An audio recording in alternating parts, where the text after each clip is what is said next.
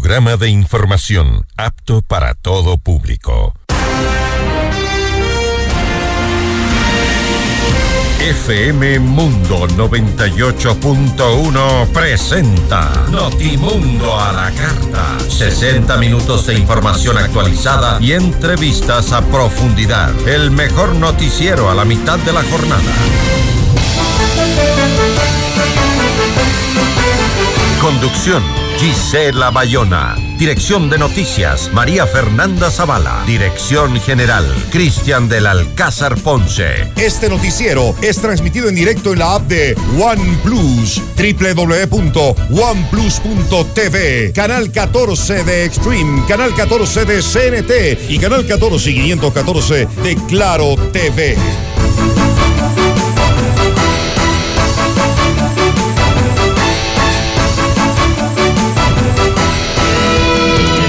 ¿Qué tal? Muy buenas tardes con todos. Gracias, como siempre, por su amable sintonía en Notimundo a la Carta. Soy Gisela Bayona. Hoy en nuestros espacios de entrevistas vamos a conversar con Darwin Pereira. Él es segundo vicepresidente de la Asamblea Nacional. Hablaremos sobre la postura de Pachacutic frente a un nuevo intento de destitución contra el presidente de la República, Guillermo Lazo. También nos va a acompañar Holbach Muñetón. Él es presidente de la Cámara de Turismo del Ecuador. Con él conversaremos sobre el carnaval, este feriado que ya está empezando y qué es lo que se espera y cuáles son las oportunidades que tiene este sector para reactivarse. Bienvenidos. Titulares de Notimundo a la Carta.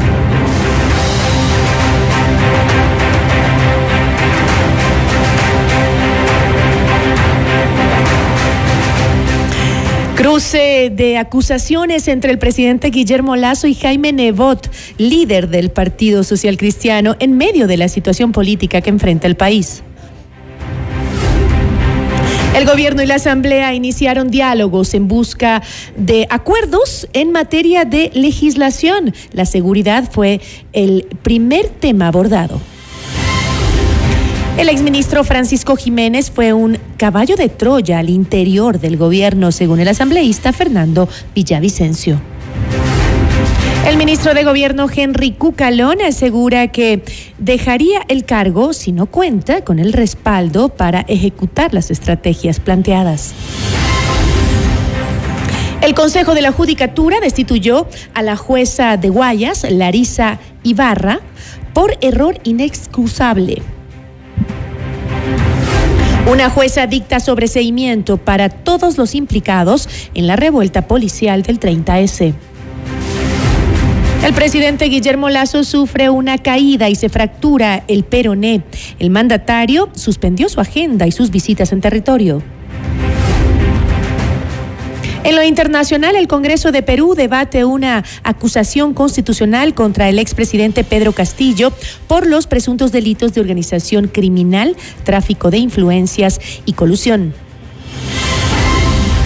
Cancelan más de mil vuelos en Alemania por protestas de trabajadores aeroportuarios, quienes exigen mejoras salariales. Notimundo a la carta. Buenas tardes y bienvenidos. Notimundo a la carta, una opción para mantenerse informado. Ahora las noticias.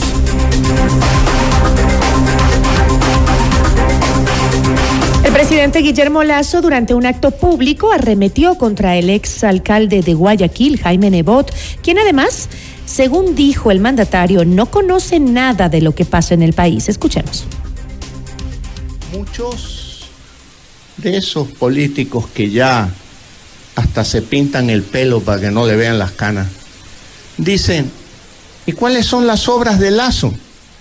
Aquí están pues las obras a ver si se atreve a venir de su mansión a Patricia Pilar, si viene a Valencia, si viene a Quevedo, si cruza los puentes de Quevedo. No, no conoce nada. Ya está viejo. Ya está viejo. No conoce nada. Pero a ustedes sí les respondo.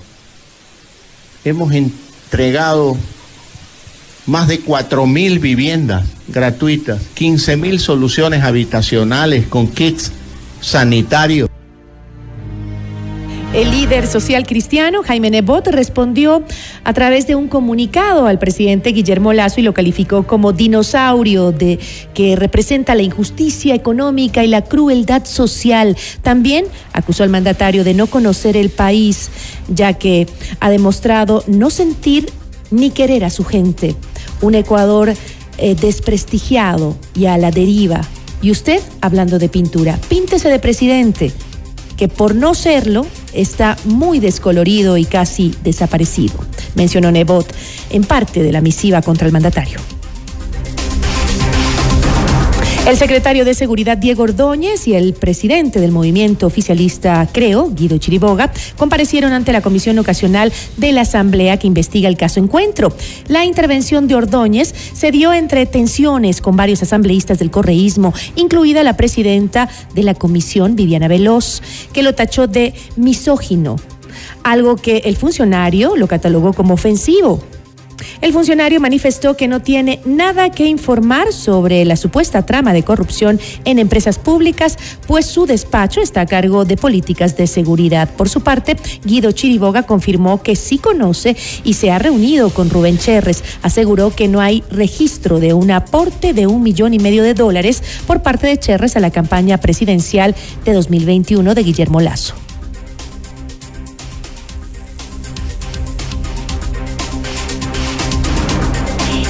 El legislador Guido Chiriboga, presidente del movimiento Creo, negó que habría estado en una reunión con el señor Danilo Carrera y Rubén Cherres Falloni dentro de la campaña del de, eh, año 2021. ¿Por qué negar si estuvieron juntos? No, no, no, no, no pongamos palabras en mi boca, señora presidenta. Eh, yo no he negado que he estado en reuniones. Eh, cuando usted, cuando la asambleísta Pazmiño, vicepresidenta de la comisión, me preguntó en qué contexto conozco de la relación entre ellos dos, le indiqué que yo lo conocía de la relación entre ellos dos sobre la dirigencia deportiva. ¿Qué tiene que decir de la foto? Ahí están juntos. o sea, no, si me pregunta a mí, yo no veo ahí en una foto un buró político discutiendo temas de campaña, ¿no?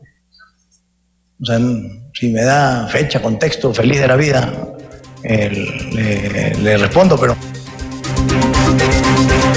Sobre este tema, el ministro de Gobierno Henry Cucalón aseguró que se respetarán las investigaciones en torno a la presunta estructura de corrupción en las empresas públicas. No obstante, enfatizó en que las denuncias no tienen ningún sustento legal. Tiene todo el derecho a investigar y a presentar su informe. Ojalá que en el mismo sirva de insumo y de aporte para que la Fiscalía avance en materia, en materia penal contra estos hechos que se han denunciado. Que se está elucubrando en estos días de que forzadamente quieran llegar a vincular sin ninguna prueba de ningún tipo, peor política, al primer mandatario para forzar y adecuar una causal constitucional sobre el artículo 129 de la Constitución que se refiere al enjuiciamiento político. Si esa es la línea, es obvio que nosotros vamos a dar a conocer nuestra posición. Yo daré a conocer mi posición. Será obviamente de contraste y de frentear eso que para mí no tiene ninguna lógica jurídica y que sería absolutamente contrario a la Constitución. Y la Comisión Ocasional de la Asamblea Nacional, que investiga el caso Encuentro, está por culminar su trabajo y los legisladores analizan incluir un pedido de juicio político contra el presidente Guillermo Lazo por una supuesta red de corrupción en empresas públicas. En Notimundo Estelar, Ismael Quintana, abogado constitucionalista, indicó que no encuentra causales para fundamentar la solicitud del legislativo y que la Corte Constitucional tiene la última palabra en esta decisión para que el presidente Lazo vaya a juicio político, no basta la sola decisión de la legislatura, sino que realmente quien va a decidir si Guillermo Lazo pudiese ser acusado o no constitucionalmente es la Corte Constitucional. Y eso al día de hoy es muy complejo porque yo no encuentro causales para, para fundamentar este pedimento en la legislatura. Nuestro sistema de juicio político al presidente está tan mal hecho que eh, le permite a la Asamblea imputar delitos para eh, eh, imponer una responsabilidad política, pero no requiere el enjuiciamiento penal previo. Eso dice el artículo 129 de la Constitución. Lo cual no suena muy lógico. Efectivamente, porque claro, uno diría, no, pues a ver, si yo le voy a acusar políticamente al presidente de la República y voy a buscar su censura y destitución por el cometimiento de un delito, lo mínimo que yo debería esperar es que el presidente esté llamado a juicio dentro de un proceso penal.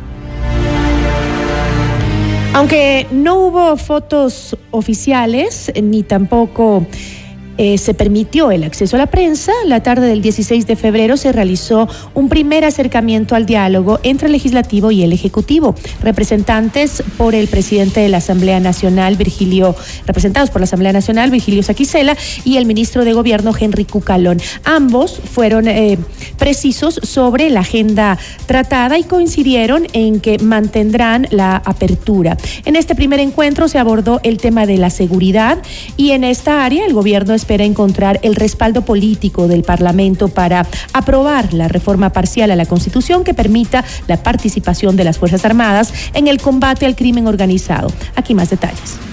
La base del diálogo es lo que hemos dicho públicamente desde tiempo atrás, el Ejecutivo, el Gobierno Nacional debe poner los recursos económicos para seguridad, compra de vehículos, chalecos, eh, armas para dotarle a la Policía Nacional de lo necesario para que pueda combatir la delincuencia a lo largo y ancho del país. Eso es eh, eh, indispensable y debe ser inmediato. igual en el tema de, de, salud, un tema álgido que también deberían llevarse recursos hacia esa área, a la infraestructura. He dicho yo en todos los medios de comunicación que el gobierno debería poner recursos para rehabilitar la vialidad del Ecuador. Y el presidente Guillermo Lazo sufrió una fractura del peroné izquierdo luego de una caída. Según eh, la Secretaría de Comunicación, el mandatario será operado en una clínica de San Borondón en Guayaquil. Por esta razón, el primer mandatario tuvo que suspender su agenda en Manabí, que incluía la entrega de créditos al sector pesquero de Manta, la inauguración del Instituto Técnico Superior Luis Arboleda Martínez en Montecristi y la inauguración del Teatro del Barrio en Portoviejo. Esta es la cuarta cirugía a la que se someterá el presidente en lo que va de su mandato. Notimundo a la carta. Información oportuna al instante mientras realiza sus actividades al mediodía.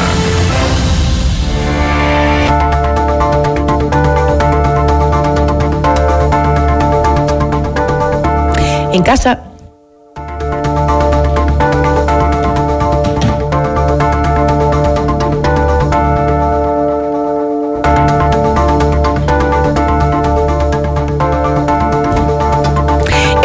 Salvador Quispe, jefe del bloque de la bancada del movimiento Pachacuti, en la Asamblea Nacional presentó en la Fiscalía General una solicitud para que se vincule a Guillermo Lazo en la investigación del caso Encuentro. Esto mientras el ministro de Gobierno, Henry Cucalón, visitó el legislativo para hablar sobre la relación entre ambas funciones del Estado. ¿Pachacuti busca la destitución del presidente? La entrevista a la carta, en diálogo directo con los protagonistas de los hechos. Nos acompaña a esta hora Darwin Pereira, segundo vicepresidente de la Asamblea Nacional. ¿Cómo está? Muy buenas tardes, asambleísta. Gracias por estar con nosotros. Qué gusto. Buenas tardes. Un abrazo para ustedes, un abrazo para la culta audiencia. Gracias por la invitación. Muy amable. Eh, Quispe explicó que el pedido que ha hecho Pachacutic se sustenta en que el primer mandatario es quien suscribió el decreto ejecutivo 107 de julio de 2021 con el cual pues delegó a Hernán Luque para que cumpla funciones como presidente del directorio de la empresa coordinadora de empresas públicas. Y pues añadió que el artículo 71 del Código Orgánico Administrativo señala que todos los actos del delegado también serán responsabilidad del delegante. Esto quiere decir que Pachacutic eh, ya está sentenciando una presunta responsabilidad del presidente en el caso Encuentro. Bueno, nosotros nos regimos a lo que dice la ley. La ley es absolutamente clara. El señor Duque no fue, no fue nombrado ahí, sino por otra persona que el presidente, quien le delega las funciones, las atribuciones de él. Y básicamente el señor Duque lo que él hace es como que lo hubiese hecho el señor Guillermo Lazo, y eso es lo que presentaba ayer el movimiento Pachacuti, será la fiscalía la que tendrá que valorar estos documentos que hemos entregado a fin de, definir si el señor Lazo es o no responsable por haber delegado esas funciones, pero ya nosotros cumplimos con entregárselo a la Fiscalía y repito, será la Fiscalía la que tenga que seguir de aquí en adelante con ese tema. Pero con ello ya están diciendo que tiene responsabilidad, usted lo acaba de mencionar, acaba de decir que el delegante tiene la responsabilidad de lo que haga el delegado. No lo decimos nosotros, lo dice la ley. Y si la ley lo dice, entonces a la Fiscalía le corresponde actuar.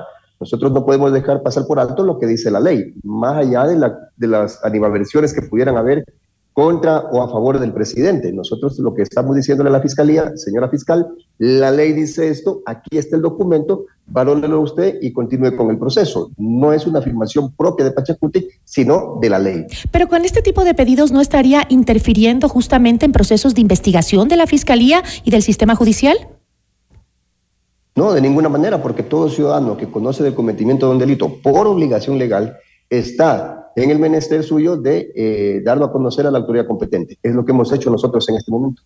Esta decisión o, este pedido eh, se hizo dentro eh, de Pachacuti como bloque, es decir, sobre este tema están juntos todos en frente a, a, la decisión que tomen sobre el caso encuentro o también es motivo de ruptura interna de Pachacutic. Bueno, nosotros hemos sido absolutamente claros en el tema de que tenemos que valorar todos los, todos los documentos jurídicos que nos lleguen respecto, porque hay que separar el caso encuentro respecto que se tramita en la Asamblea versus el caso encuentro que se tramita en la Fiscalía. Nosotros acá como Asamblea ni siquiera le denominamos el caso encuentro, le denominamos el caso Gran Padrino.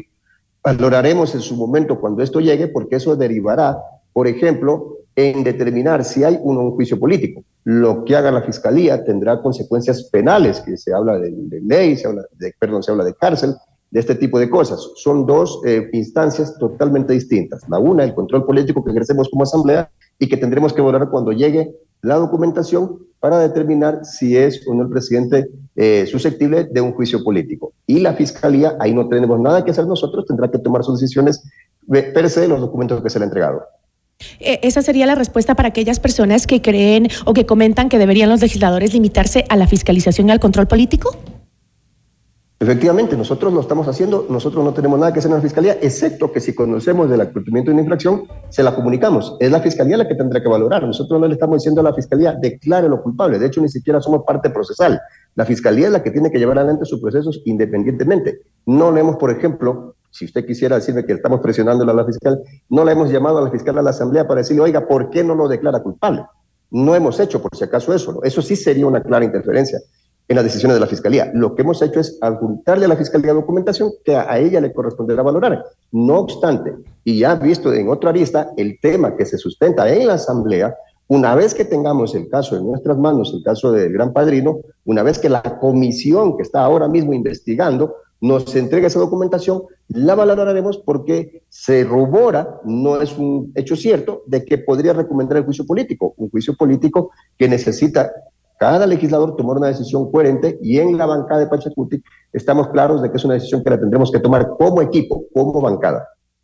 El ministro eh, de Gobierno eh, rechazó que los legisladores quieran, eh, dijo, forzosamente vincular al presidente Guillermo Lazo sin pruebas para llevarlo a un enjuiciamiento político. Parecería que algunos piensan que Pachacutic eh, quiere llevar al presidente a un juicio político antes de que la comisión ocasional arroje sus resultados, porque eh, por la, esta llamada, entre comillas, eh, presión que se le estaría haciendo a la fiscalía a través de la presentación de ese pedido. No existe ningún tipo de presión, eso debemos dejarlo absolutamente claro. Nosotros tenemos que entregar documentos. El presidente en su momento entregó documentos, la gente que conoce el cometimiento de un delito entrega documentos y repito, es la fiscal. La fiscal no, no tiene por qué decir solo porque me lo dice Pachacuti lo tengo que hacer. La conozco la señora fiscal y no lo va a hacer. Así que no podremos hablar de una presión por ese lado. Y lo que diga el ministro de Gobierno eh, es, es, su responsabilidad, es su forma de pensar, es una forma de pensar de una persona que está del lado del presidente, pagada por el presidente, contratada por el presidente, nombrada por el presidente. Pues, pues lo más lógico es que hable y, y haga criterio, criterio público respecto de defender al presidente, no nosotros acá que nos toca evaluar los documentos que, tengo, que tenemos. Si esos documentos vinculan al presidente, así el señor Cucalón diga misa, pues tendremos que llevarlo a juicio político. Si esos documentos no lo vinculan al presidente, por más que el señor Cucalón eh, nos diga lo que nos diga, nosotros simplemente no votaremos por juicio político. Valoraremos en su momento. Pero asambleísta, eh, este pedido de Pachacutic eh, de vincular al presidente en la investigación de la fiscalía eh, no comprobaría que más allá de cualquier resultado que pueda tener la comisión ocasional, la oposición está buscando inevitablemente llevar al presidente a una destitución. Bueno, el presidente ha sido acusado de casos de corrupción que no son menores por si acaso. Lo peor que podríamos hacer nosotros como asambleístas es quedarnos callados. Necesitamos colaborar con la justicia a fin de que esto se esclarezca. Yo creo que usted quiere que esto se esclarezca, el país quiere que esto se esclarezca, así que vamos a aportar con todo lo que tengamos a nuestro alcance para que pueda esclarecerse lo que se está diciendo en este momento. No, es un pelo de cochino lo que se ha dicho, se está hablando incluso hasta de narcodinero en la campaña del presidente, se está hablando de narco, eh, eh, de, una mafia metida en toda esta en este, en este tema de la, de la presidencia. O sea, no, no, es tan sencillo el tema, ¿no? No podemos tomarlo a la ligera. No es que alguien está buscando vincularlo al presidente. Es el presidente el que mañana tiene que demostrar que si es o no responsable de lo que se lo está acusando hasta el momento, que es extremadamente grave. Cuidado, pensamos que es algo sencillo y que eh, solo lo hacemos por molestarlo al presidente. No, de ninguna manera no solamente con el presidente, recordemos que meses anteriores se hablaba de otras personas y a las que básicamente los medios de comunicación pedían que esas personas sean vinculadas por la fiscalía, que han habido acusaciones, que están incluso con procesos en la fiscalía. No puede ser este el país de que para unos sí los vinculamos en la fiscalía y otros con pruebas peores todavía no los vinculamos. Cuidado y pensamos que este es el país de la exclusividad para unos y la, y la rigurosidad para otros. ¿Existen ya acuerdos con otras bancadas para un posible juicio político? De ninguna manera. Nosotros en este momento no podemos pronunciarnos mientras no revisemos el informe de, la comisión. Mire usted, todavía hay comparecencias, están compareciendo, todavía se tienen que elaborar informes. Seríamos adivinos decir ahora, sí, va a venir un informe de juicio político, vamos a votar por el juicio político sin, sin haber leído el informe. Discúlpeme, yo soy abogado y yo no puedo opinar si no tengo la documentación en mis manos. Si usted me pregunta ahora si ya tengo alguna documentación de la, de la comisión, no la tengo. Y no la tiene ningún asambleísta, solo la comisión. Cuando la comisión elabora el informe, lo que establece la ley es que nos lo tiene que repartir a los correos institucionales a todos los asambleístas. Revisaremos eso, valoraremos como bancada y tendrán nuestra respuesta en su debido momento. Si hay que ir a juicio político, eso será lo que tendrá que hacerse. No, no, no vemos ninguna ningún secreto en eso, ni, ninguna presión en aquello. Tendrá que ser. Y si no tenemos que ir a juicio político, seremos claros con el país y no iremos. Pero eso no podemos decirlo ahora. Sería prematuro adelantarnos un criterio de esa manera. Pero eh, no es ya adelantarse un criterio el decir que, eh, el, que se lo vincule al presidente Guillermo Lazo con la investigación, porque justamente dicen ustedes que él fue quien nombró a, em, a este señor al Luque. Hernán Luque, que lo delegó, pues el artículo 107 dice que el delegante es responsable de lo que haga el delegado. Entonces están ya asumiendo que tiene responsabilidad. Usted me dice, no me puedo adelantar, pero ya, ya están asumiendo. A ver, lo ha dicho usted y lo acaba, de, lo acaba de repetir, es la segunda vez que me lo repite en esta entrevista. No lo decimos nosotros, lo dice la ley. O sea, no, no, no, es algo que el Pachacute se le ocurrió salir, señores, él tiene razón. No, usted lo acaba de repetir y es la segunda vez que me lo repite en esta entrevista. Lo dice la ley. Nosotros simplemente le hemos hecho conocer a la fiscal, que entendemos conoce de la ley, lo que dice la ley y le hemos entregado el documento. No es que Pachacute dice, no, cuidado, lo dice la ley. Frente a ello, la fiscal, la fiscal valorará. Acá sucederá exactamente igual. La comisión valorará y nosotros tendremos que pronunciarnos en base al informe de la comisión. Ahora le pongo un ejemplo. ¿Qué podría pasar?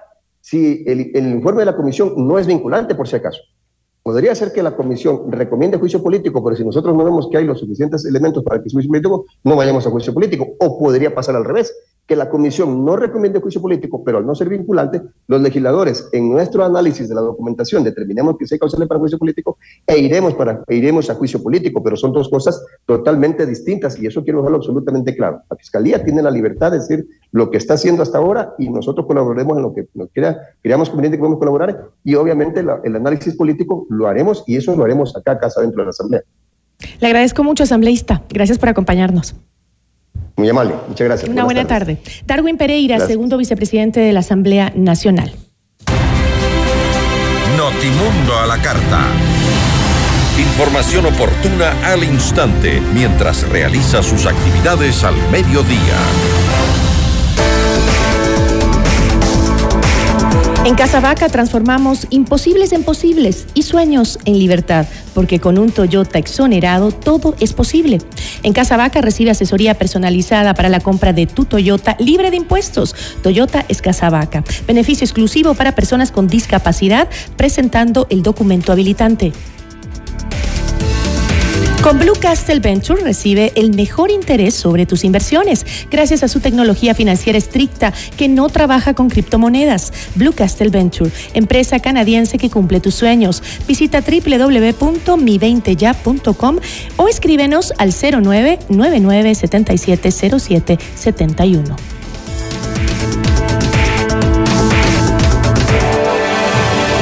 Regresamos en instantes con Gisela Bayona en Notimundo a la Carta. Decisiones con Jorge Ortiz. Viernes 8 horas. Reprise sábado 12 horas y domingo 10 horas. Inicio del espacio publicitario. Con el auspicio de Banco Guayaquil. Primero tú. FM Mundo presenta Minuto Forbes con Cristian del Alcázar Ponce. El presidente ejecutivo de CA, Banco de Desarrollo de América Latina, Sergio Díaz Granados, designó a Susana Engan como nueva representante de CAF en Ecuador, señaló el organismo en un comunicado. De nacionalidad española y de Guinea Ecuatorial, Edgan cuenta con 16 años de experiencia en desarrollo internacional en las Américas, África y Europa. La nueva representante en Ecuador tiene una licenciatura y maestría en Economía para el Desarrollo de la Escuela de Estudios Orientales y Africanos de la Universidad de Londres, una maestría en Administración Pública de la Escuela de Gobierno de la Universidad de Harvard. Más en Y la nueva edición encuéntrela en Mr. Books. FM Mundo presentó Minuto Forbes con Cristian del Alcázar Ponce. Patrocinado por. Mi nombre es Silvia Jimena Mesa Ibarra. El Banco del Barrio tiene muchos servicios. Entre los que más podemos destacar es el de los giros locales e internacionales. Un banco del barrio no solo es un negocio, es también el lugar donde puedes cobrar y enviar giros nacionales y del exterior, realizar recargas de celular, televisión pagada e internet, o el pago de tus servicios básicos en pocos minutos y cerca de casa. Banco del Barrio, en el corazón de tu barrio. En tu mundo, esta es la hora. Son las 13 horas, con 29 minutos. Seamos puntuales, FM Mundo. Hoy yo quiero vivir, decorar al estilo Home Center. Para construir, decorar, mejorar tu hogar. Para pisos y paredes hoy tenemos más. ¿Quieres mejorar tus ambientes? Hoy Grifine Home Center está aquí. Queremos verte sentir y vivir los acabados, sus formas, Grifine Home Center. Decora tus sueños. Al estilo Grifine Home Center. Desde Ginebra nos visitó el conferencista el Dr. Víctor Rodríguez en el marco del Seminario Internacional de Protección de los Derechos Humanos, quien señaló la importancia de la vincularidad de los países en tratados de derechos humanos internacionales. Los derechos humanos son para todo el mundo, para políticos, para no políticos, para pobres, para ricos, para empresarios, para lo que sea. El debido proceso es así. Hay una relatoría sobre independencia judicial que ha emitido el caso de sobornos. ¿Qué pasa? Sí hay que anular un proceso por violación al debido proceso, graves, fuertes, en el marco de violaciones al Pacto de Derechos Civiles y Políticos, a la Convención Americana, y se ordena la restitución de un proceso que ya está inclusive con sentencia firme, se puede anular.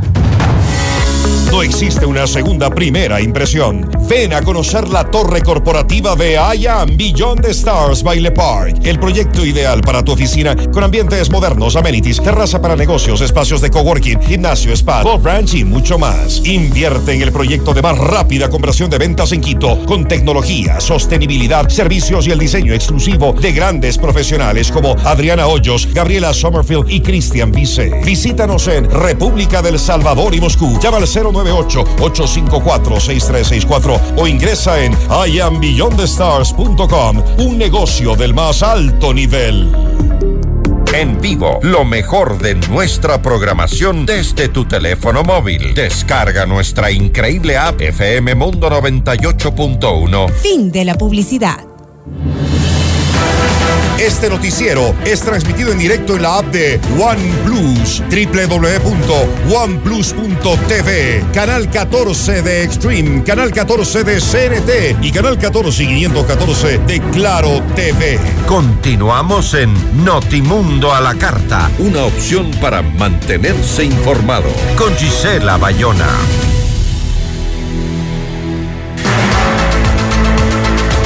Revisamos una actualización de la información internacional junto a nuestra cadena aliada CNN en español. Hola, soy Marisabel Houston desde Atlanta y estas son las cinco cosas que debes saber a esta hora. Un hombre de 45 años fue rescatado 278 horas después del terremoto que sacudió 11 provincias de Turquía el 6 de febrero. Hakan Yasinoglu fue rescatado de los escombros de unos apartamentos llamados Defne en el barrio eléctrico de Hatay, según el canal estatal de noticias TRT Haber. El presentador de TRT Haber dijo que Yasinoglu fue llevado a un hospital de inmediato. Según el ministro de Salud de Turquía, el hombre está bien. El canciller alemán Olaf Scholz dijo en una entrevista con CNN el viernes que es sabio estar preparado para una guerra larga y agregó que los aliados permanecerán juntos mientras dure el conflicto en Ucrania. En la conversación con Cristiana Manpour, Scholz dijo que es sabio darle a Putin el mensaje de que están listos para permanecer junto a Ucrania y que apoyarán al país constantemente. Aunque evitó comprometerse con una fecha límite para el fin de la guerra, Scholz elogió la unidad entre los aliados en el apoyo a Ucrania, algo que según el canciller alemán tomó a Putin por sorpresa. El Congreso Nacional de Honduras eligió este jueves a los nuevos 15 magistrados de la Corte Suprema de Justicia. La abogada Rebeca Lisette Raquel Obando fue juramentada como la presidenta de ese órgano, informó el presidente del Poder Legislativo Luis Redondo. La presidenta de Honduras, Xiomara Castro, felicitó al Congreso y a Redondo por la elección de la nueva Corte Suprema, resaltando que es multipartidista, pluricultural, con visión de género y transparencia. Florencia.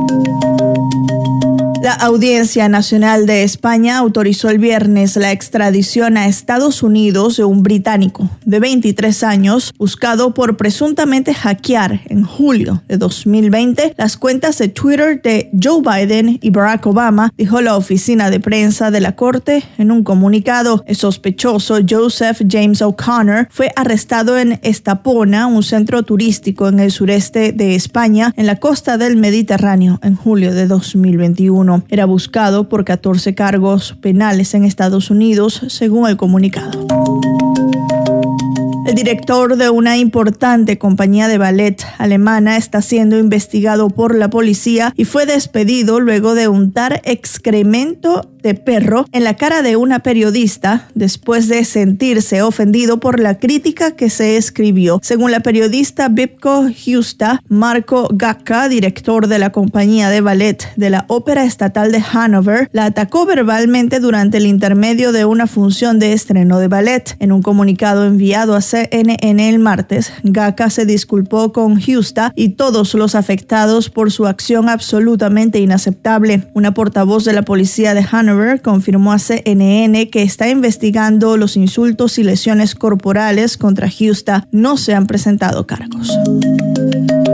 Y esto es todo en esta edición de CNN 5 Cosas. Para más información sobre estas historias y conocer las últimas noticias, siempre puedes visitar cnne.com slash 5 Cosas. Desde Atlanta les informó Marisabel Houston. Sigan conectados e informados a través de cnne.com.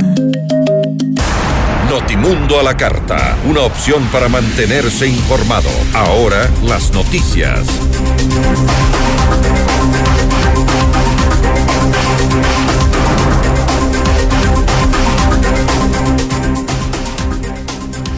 Con cuatro votos a favor, el Pleno del Consejo de la Judicatura destituyó del cargo de jueza de la unidad multicompetente del Cantón San Borondón en Guayas a Larisa Ibarra al haber cometido una infracción gravísima de error inexcusable. Según el documento emitido la tarde del 16 de febrero, la ahora ex jueza cayó en un error grave en un fallo sobre una sociedad conyugal en 2019. Además, Ibarra actuó sin justificación alguna en un proceso que afectó a la función pública. Su accionar evidencia un desconocimiento de sus funciones y de aplicación de la norma regulatoria del recurso de apelación, consta en la resolución.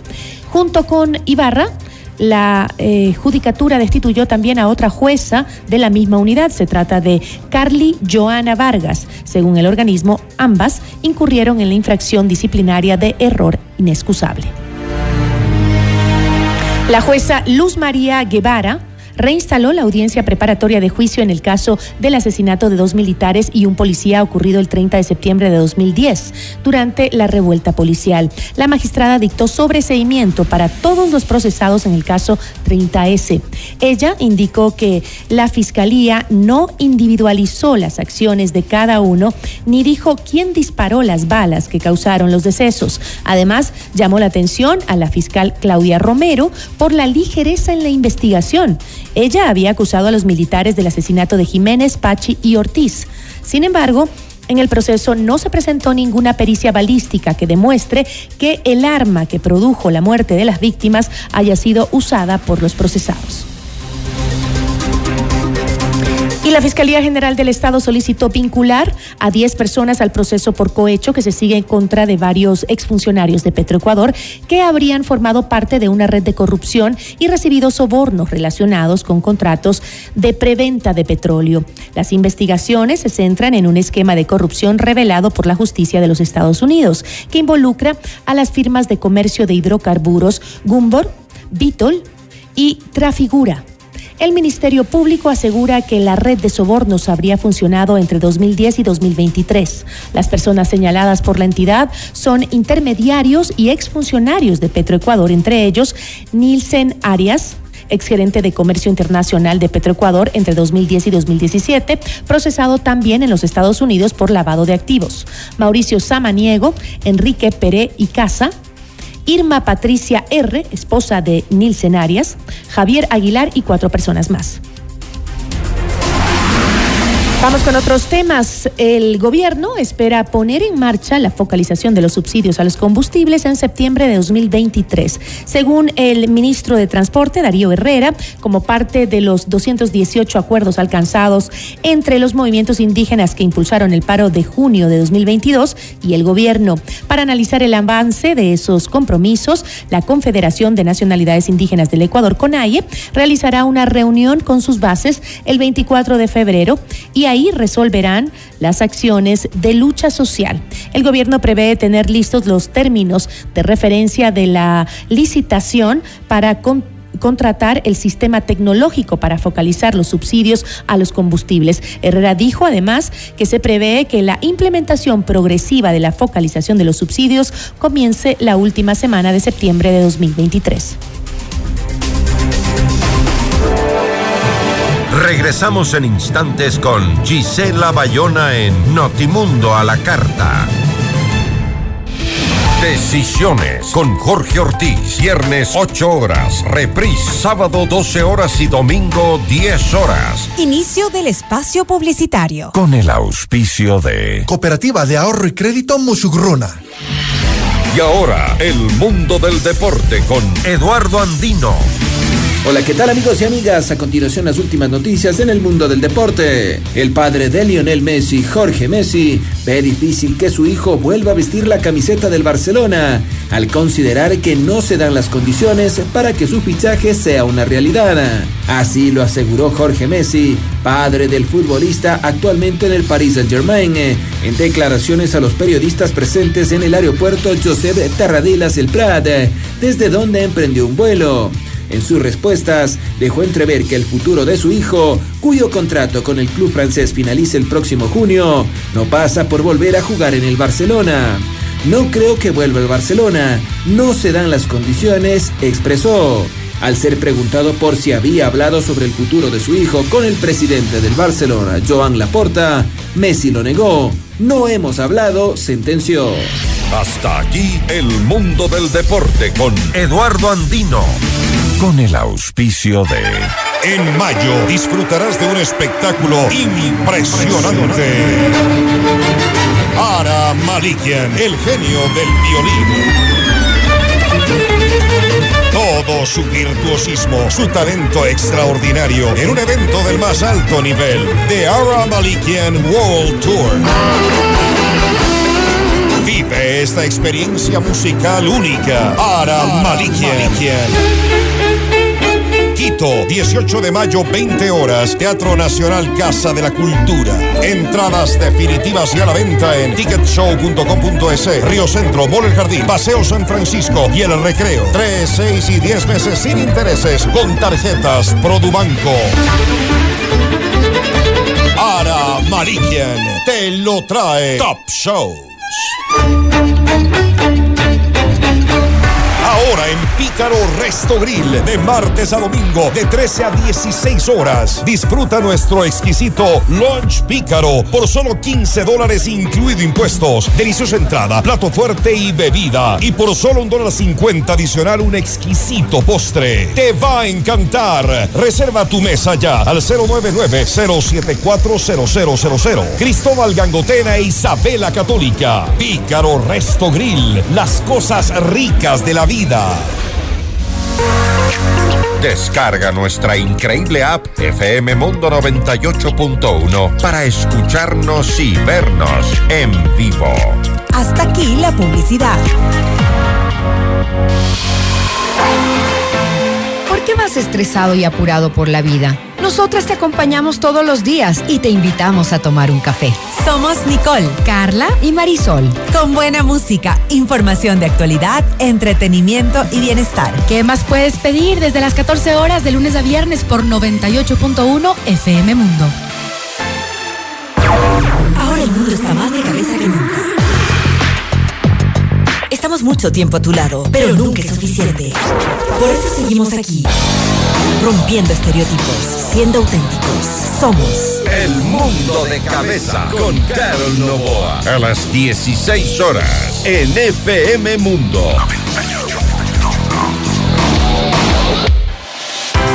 Desde muy temprano en Hola Mundo hay un gran equipo de profesionales trabajando para llevarles un programa actual, variado y entretenido. Porque sabemos que las primeras horas de la mañana son un buen momento para ponernos al día y arrancar la jornada bien informados, resolviendo dudas con el aporte de grandes especialistas y acompañados de la mejor selección musical. Por eso ahora somos su mejor compañía desde las primeras horas del día.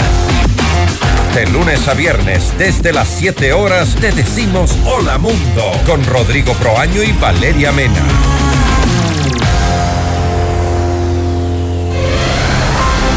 Comience su día con la más completa información y las entrevistas de mayor interés. Notimundo al día con Hernán Higuera. Ser periodista es mi pasión. Investigar, informar, contrastar es lo mío. Soy Hernán Higuera y mi responsabilidad es contarles los hechos tal y como son. Notimundo al día, de lunes a viernes a las 6 de la mañana, solo por FM Mundo, la radio de las noticias.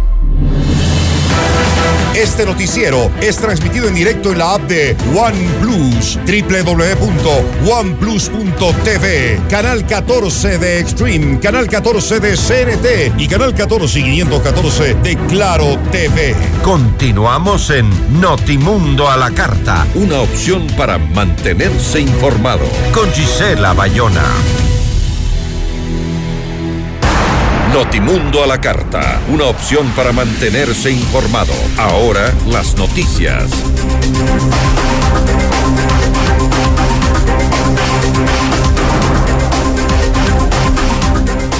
Al cumplir casi dos años en el poder, el presidente Guillermo Lazo enfrenta la crisis más intensa de su gobierno.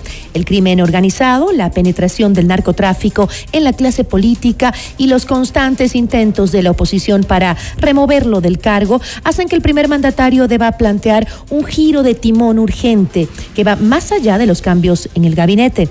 En decisiones con Jorge Ortiz, el ministro de Gobierno Henry Cucalón fue enfático en manifestar que la democracia debe prevalecer más allá de los aciertos o errores que puede cometer el presidente.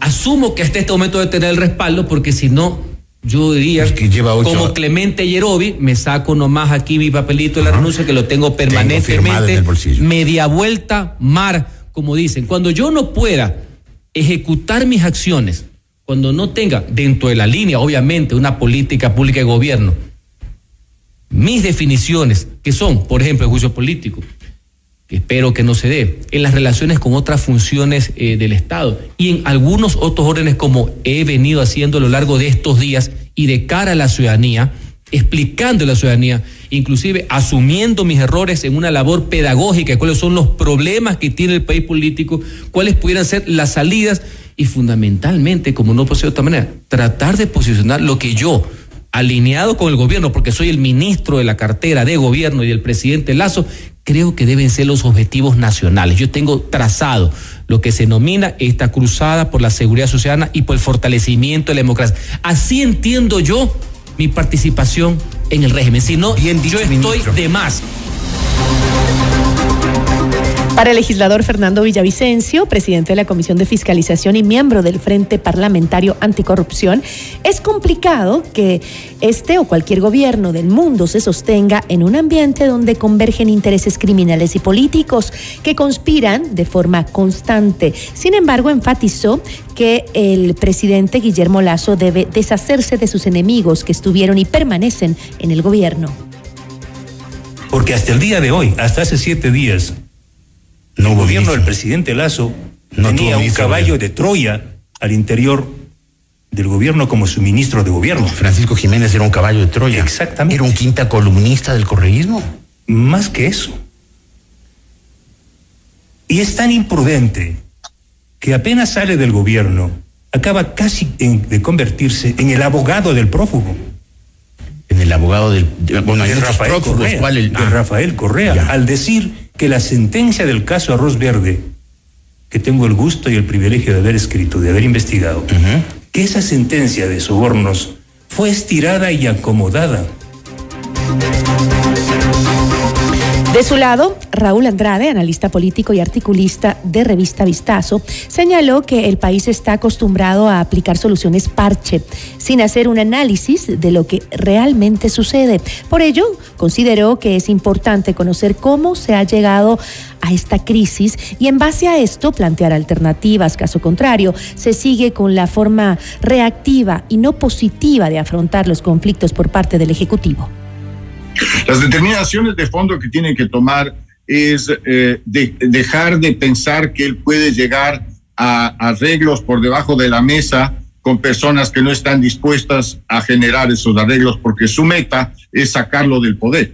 Eh, lo que él tiene es que eh, a través de, de acciones, a través de, de actos que sean percibidos por el público como actos de fuerza, digamos, o actos de poder, indicarle al país hacia dónde quiere llevarlo, porque lamentablemente una de las quejas que he escuchado con mayor frecuencia es que eh, eh, hasta el momento, después de dos años de gobierno, el presidente no ha delineado hacia dónde quiere llevarle al país.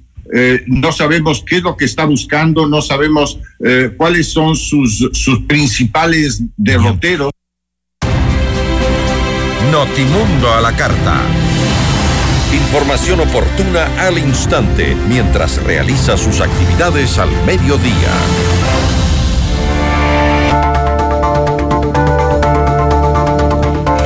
En el país, el feriado de carnaval es uno de los asuetos nacionales obligatorios no recuperables más largos, por lo que constituye una oportunidad de recuperación para el sector turístico. ¿Qué proyecciones tiene este sector para este feriado? La entrevista a la carta, en diálogo directo con los protagonistas de los hechos. Nos acompaña Holbach Muñetón, presidente de la Cámara de Turismo del Ecuador. ¿Cómo está? Muy buenas tardes. Muy buenas tardes, gracias por la entrevista. Gracias a usted por acompañarnos. ¿Qué proyecciones tiene el sector turístico para este feriado? Bueno, son altas ya eh, la ruta del Espóndilus, General Villamil Playas, Manta, eh, Manta, Cuenca, Baño, Ambato, ya tienen una ocupación casi al 100%. Eh, Quito, Quito, Guayaquil, más baja, estamos hablando de un 50%, 60%, hay que ver cómo van en los siguientes días, pero más o menos es positivo este feriado. ¿Y considera que la creciente ola de inseguridad en el país va a afectar el flujo de turistas y el movimiento a nivel nacional? Yo creo que va a afectar más en la parte de Esmeraldas, pero siempre yo creo, y haciendo a veces un balance, la parte económica la veo que afecta más que la, el tema de seguridad.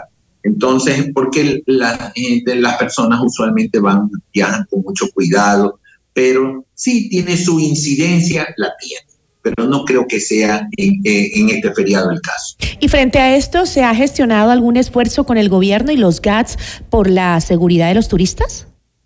Bueno, eso lo han trabajado las diferentes cámaras de provincia con los GAT de los diferentes de las diferentes ciudades, de las diferentes eh, de las diferentes ciudades. Eso ha pasado. Eh, nosotros aquí hemos tenido reuniones con la UNACE en días pasados, tuvimos reunión con Gloria Gallardo, hemos tenido reuniones con la policía, con la ATM, con algunas autoridades justamente para delinear acciones para este feriado. Usted mencionó al inicio algunos balnearios que son puntos estratégicos para el turismo en esta temporada. ¿Hay otros puntos del país donde se espera también que exista un mayor flujo de turistas, por ejemplo en la sierra o el oriente? Así es, el oriente de Napo, en Sucumbíos está un poco más bajo y en el caso de Machala, que ha llamado la atención, mm. que está por un 70-80% hasta el momento, que muchas veces ya en los días del feriado sigue subiendo la ocupación. Ha aumentado, es decir, hacia este eh, sector del país. Así es. ¿Y eso a qué se debe? Bueno, eso se debe porque hay un, hay un nicho que de Quito usualmente siempre iba a su playa que es Esmeralda y mm. esa que no, no está completa porque donde se está llenando es Atacame, esa, esa playa, e, esa, ese grupo de personas se dividen en diferentes partes del país. Y eh, ahora, eh, este impuesto al valor agregado que va a bajar este segmento eh, del 12% al 8%, afecta a, cuánto en el, eh, en el sector turístico, es decir, cuánto eh, se espera eh, recaudar más por este beneficio en el impuesto al IVA. Vea, en esa pregunta no se la puedo responder porque eso es lo que he dicho. No hay manera, desde el punto de mm. vista nuestro, no hay manera de poderlo calcular. Hubiera sido interesante que esa rebaja, y dos cosas, hubiera sido interesante que la rebaja sea mucho, que sea mayor que sea 10 puntos para que quede un 1% se cobre al, al, al, sector turístico. Y la otra, el tiempo sea mayor. ¿Qué quiero decir con esto? Y ese es el planteamiento que hizo la Federación de Cámaras de Turismo en Ecuador, que un ejemplo, dos meses en la temporada de la costa, dos meses en la temporada de la sierra, que baja al 1% los servicios turísticos. ¿Por qué? Así eh, es muy corto el tiempo hasta para que las personas se enteren, porque esto hay que hacer una campaña. Si la lanzamos ahorita, una campaña que sea para el mes de julio, agosto, septiembre, viaja con tu familia y poder medir, ojo, porque ahorita tú te estás embarcando en un carro ganador, pero hay que ponerlo cuando no hay turismo. Ahora, pero eh, no es una medida que se aplique a todos los feriados, es decir, no, o, por lo menos se debería establecer ya fijo para por lo que usted dice, ¿no? La gente no lo sabe y se lo anuncia apenas eh, eh, unos días antes del feriado y no da tiempo pues a promocionarlo. Exacto, porque usted sabe cómo es la noticia, cómo va llegando como cascada, como capas. Entonces, entonces, ¿qué quiero decir yo con esto? Sí, bien la idea que usted dice. Los cinco primeros feriados todos los años van a ver, ya las personas ya lo saben, pero no que eso es decisión del presidente. Si lo, lo pone o no lo pone, y a última hora lo dicen, sí, va a haber la rebaja, una semana, dos semanas. Una semana no es suficiente para que las personas se enteren. Y tampoco es suficiente el monto. No, no es suficiente. Sería mejor para el, sería mejor para el sector, tal vez incluso para hacer una medición y ver si es efectivo y se lo puede utilizar como una estrategia también eh, de publicidad, eh, hacerlo fijo y más y, y, más eh, que sea más amplio el beneficio, es decir, un mayor un porcentaje mayor de disminución. Más tiempo, fijo más tiempo y en momentos que no sean feriados, o sea, no te me embarques en un, en un feriado que se vende, el feriado se vende sin despeinarse tranquilito se vende solito el feriado. y, eh, y sería más fácil incluso medirlo también si fuera fijo, ¿no? Sí, porque ahorita no, no, en este momento no se puede medir, porque usted, ¿cómo, cómo dice? A ver, tú viajaste al feriado. En, en, el feriado usted viaja. Si el IVA está al 12, al 8, al 5, no importa, pero viaja porque viaja. Pero en cambio, en otro momento, que un fin de semana normal, en el que el IVA está al 1%, no tenías previsto viajar y, el histórico es un 5% de viaje y tú subes un 20, 30, quiere decir que la, la medida sí surtió efecto. Claro, le entiendo. Ahí sí sería realmente un incentivo para el turismo, ¿no? Así es. Ahora, este, esta época ha sido muy dura, sobre todo en la costa, por el tema de las lluvias, ¿no? En algunas carreteras se han visto bloqueos por deslizamientos de tierra, eh, destrucciones de alguna infraestructura también debido a los tremendos aguaceros, sobre todo en el sector del litoral. ¿El estado de la vía será un problema, de las vías en general del país, será un problema para este feriado? Yo creo que sí va a ser un problema, pero creo que va a ser un problema superable, en que igual las personas quieren viajar, mm. quieren salir, más aún con esto que están anunciando dos movilizaciones después del feriado. Las personas dicen, por último, este es el último feriado, si tienen movilizaciones o algo, pero es, las personas tienen un, un cansancio, un, un estrés y quieren viajar. Entonces yo creo que va a ser una afectación, pero también va a ser mínima. Se prevé que el año pasado las ventas, la dinamización fue más o menos 77 millones. Esperamos que ojalá suba un mínimo un 10%. Aquí tengo un informe justamente sobre las vías. Dice que eh, cerca de un millón de personas se van a movilizar eh, por las vías del país y según eh, estas entidades, pues entiendo que es el ECU 911 y también el Ministerio de Transporte, el 13.4% de las carreteras presentan muy buenas condiciones, mientras que el 40% se encuentran en buen estado, dijo así el ministro Herrera. sin embargo, también que el 45% de las vías presentan algún tipo de problema. Eso es preocupante porque también esa es la forma de incentivar el, turismo, mejorando la vialidad, mejorando las carreteras, manteniéndolas en buen estado. Así es, hay que mejorar todo, la seguridad, la viabilidad, la señalética. Todos estos temas hay que mejorar, no solamente hay que estarse preocupando de los radares, que ahora es una fiebre los radares, pero yo creo que en eso hay que preocuparse primero. Pero, eh, eh, por ejemplo, usted dice que eh, igual la gente está decidida a salir, a viajar, hay ese ánimo de, utilizar el feriado para distraerse, para conocer otros lugares, pero este, el mal estado de las vías en la actualidad hace que se centralice tal vez el turismo en algunas regiones o no? Sí, sí, sí, sí. hace que se centralice, por ejemplo, por eso yo decía, aunque aunque este, este feriado es el feriado más potente, más fuerte del año. Adicionalmente, que el feriado de carnaval es un feriado de sol y playa usualmente, pero no es la regla porque ya está, ya viene un, un histórico de la ciudad de Cuenca, de la provincia de La Suay, donde usualmente se llena. Ahora están haciendo otros destinos como es el río, como el río Bamba, eh, Ampato que ya está full, porque justamente lo veníamos monitoreando en línea pero en base a la ocupación hotelera, uh -huh. no en base a la cantidad de personas que hayan en una ciudad, porque usualmente nos ha pasado que usted ve un General Villamil Playa repleto y los hoteles están al 50%. Mm. Yo le agradezco muchísimo. Esperemos que este feriado sea importante para el sector turístico y también para que la gente se distraiga de tanto tema político y de tantas malas noticias, ¿no? Que disfrute de este país maravilloso que realmente tiene unos lugares impresionantes y muy lindos y con gente maravillosa. Muchísimas gracias. Gracias. Buen feriado. Igual para usted. Holbach Muñetón, presidente de la Cámara de Turismo del Ecuador.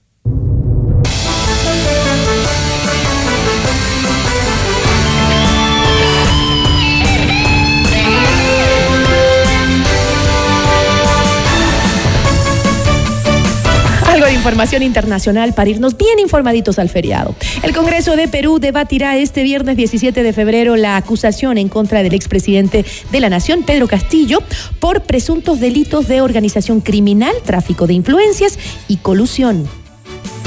Y en Alemania, trabajadores aeroportuarios protagonizan una jornada de paralización en ocho aeropuertos del país. Desde el sindicato de este sector se exige un aumento salarial del 10.5% para más de 2 millones de servidores aeroportuarios. Y algo de actualización nacional. En la Asamblea continúa la comparecencia de autoridades en el marco del denominado caso Encuentro, que investiga una supuesta estructura de corrupción en las empresas públicas. Durante la sesión, la fiscal general del Estado, Diana Salazar, descartó que la Fiscalía General haya filtrado el informe reservado sobre una supuesta red de narcotráfico que se archivó en Manabí. Además, la funcionaria dijo a la comisión que se evalúa que se evalúa reabrir la investigación. Escuchamos lo que dijo Diana Salazar.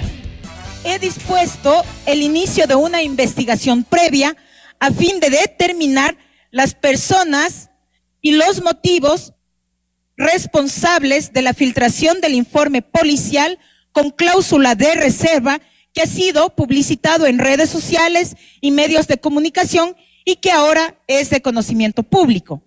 Al respecto, Debo puntualizar además que las características formales de los documentos expuestos en esta comisión y a través de medios de comunicación no se corresponde con los distintivos originales que constan en el expediente.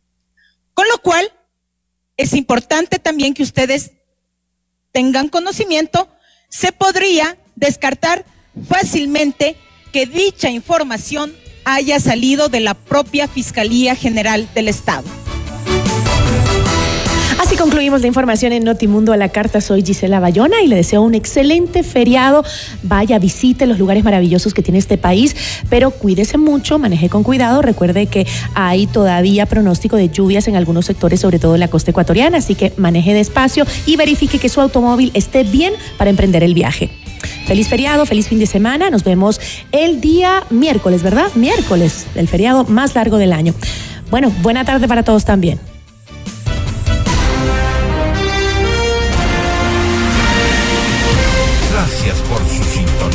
Tarde. FM Mundo 98.1 presentó Notimundo a la carta. 60 minutos de noticias actualizadas y entrevistas. El mejor noticiero a la mitad de la jornada. Conducción Gisela Bayona. Ingeniería de sonido Mauro Olivo. Producción FM Mundo Live Javier Merino. Dirección de arte Laili Quinteros. Coordinación y redacción Fernanda Utreras. Redacción y redes sociales José Martín Muñoz. Dirección de noticias María Fernanda Zavala. Dirección general Cristian del Alcázar Ponce.